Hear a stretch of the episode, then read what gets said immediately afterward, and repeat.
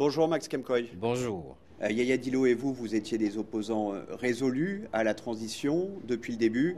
Comment est-ce que vous avez euh, pris ces événements tragiques de la semaine? J'ai été atterré, profondément bouleversé. On s'est vu avec Yaya deux jours avant. On s'est appelé 24 heures avant, au petit matin. J'ai appelé sur ces deux numéros privés. Ça ne sonnait plus. Je m'en suis inquiété. Les amis et quelques partenaires qui m'ont approché pour en savoir plus, je leur ai dit, moi non plus, je n'ai ni la position de Yaya, je ne sais pas, est-il mort ou vivant Cette nuit-là, quand quelqu'un m'a appelé pour me donner la confirmation de la mort de Yaya, je ne m'en suis pas revenu, je m'en suis difficilement remis. Et ça continue encore. Mais pourquoi je suis réconforté? Simplement parce qu'il faut honorer la mémoire d'un grand camarade de lutte comme Yaya Dilo. Selon les autorités, ce sont les forces de défense et de sécurité qui ont répondu à des tirs euh, venant des gens du PSF. Qu'est-ce que vous pensez euh, de cette version? Le gouvernement et les autorités judiciaires se sont lancés dans un narratif, mais c'est un vernis qui cherche à donner un habillage à un gros mensonge. Tous les Tchadiens le savent, y compris les éléments des forces de défense et de sécurité le savent. Nous exigeons d'abord des clarifications mais des clarifications nettes. Ce ne sont pas des narratifs bidons du ministre de la Communication, du procureur de la République, qui ne convainc personne.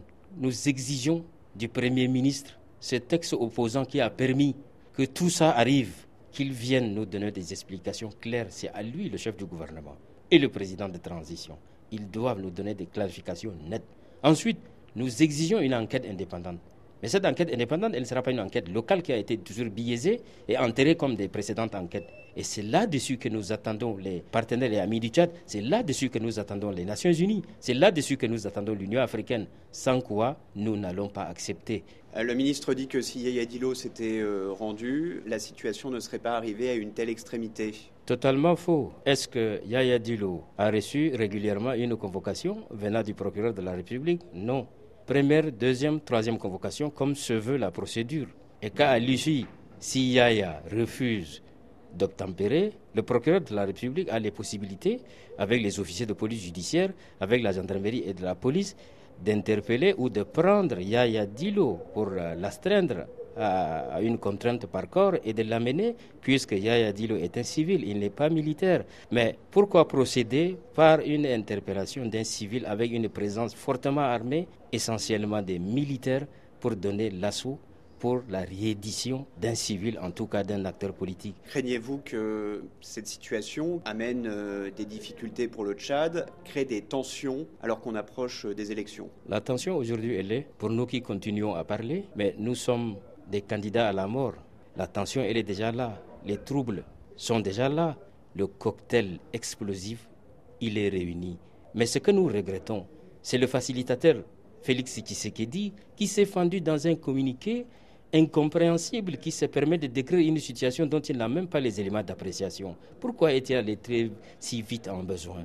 Mais ce n'était pas le cas puisqu'il est l'appui inconditionnel de la junte au pouvoir il en a fait usage pour produire son communiqué. Mais pour le reste, les Nations Unies sont interpellées et avec en tête les États-Unis qui apportent leur soutien inconditionnel à cette junte aujourd'hui qui tue les acteurs politiques. Cette junte qui a tué déjà 300 jeunes Tchadiens qui sont sortis pour exercer leurs droits et dont on a accordé l'impunité, c'est-à-dire la licence de tirer pour tuer.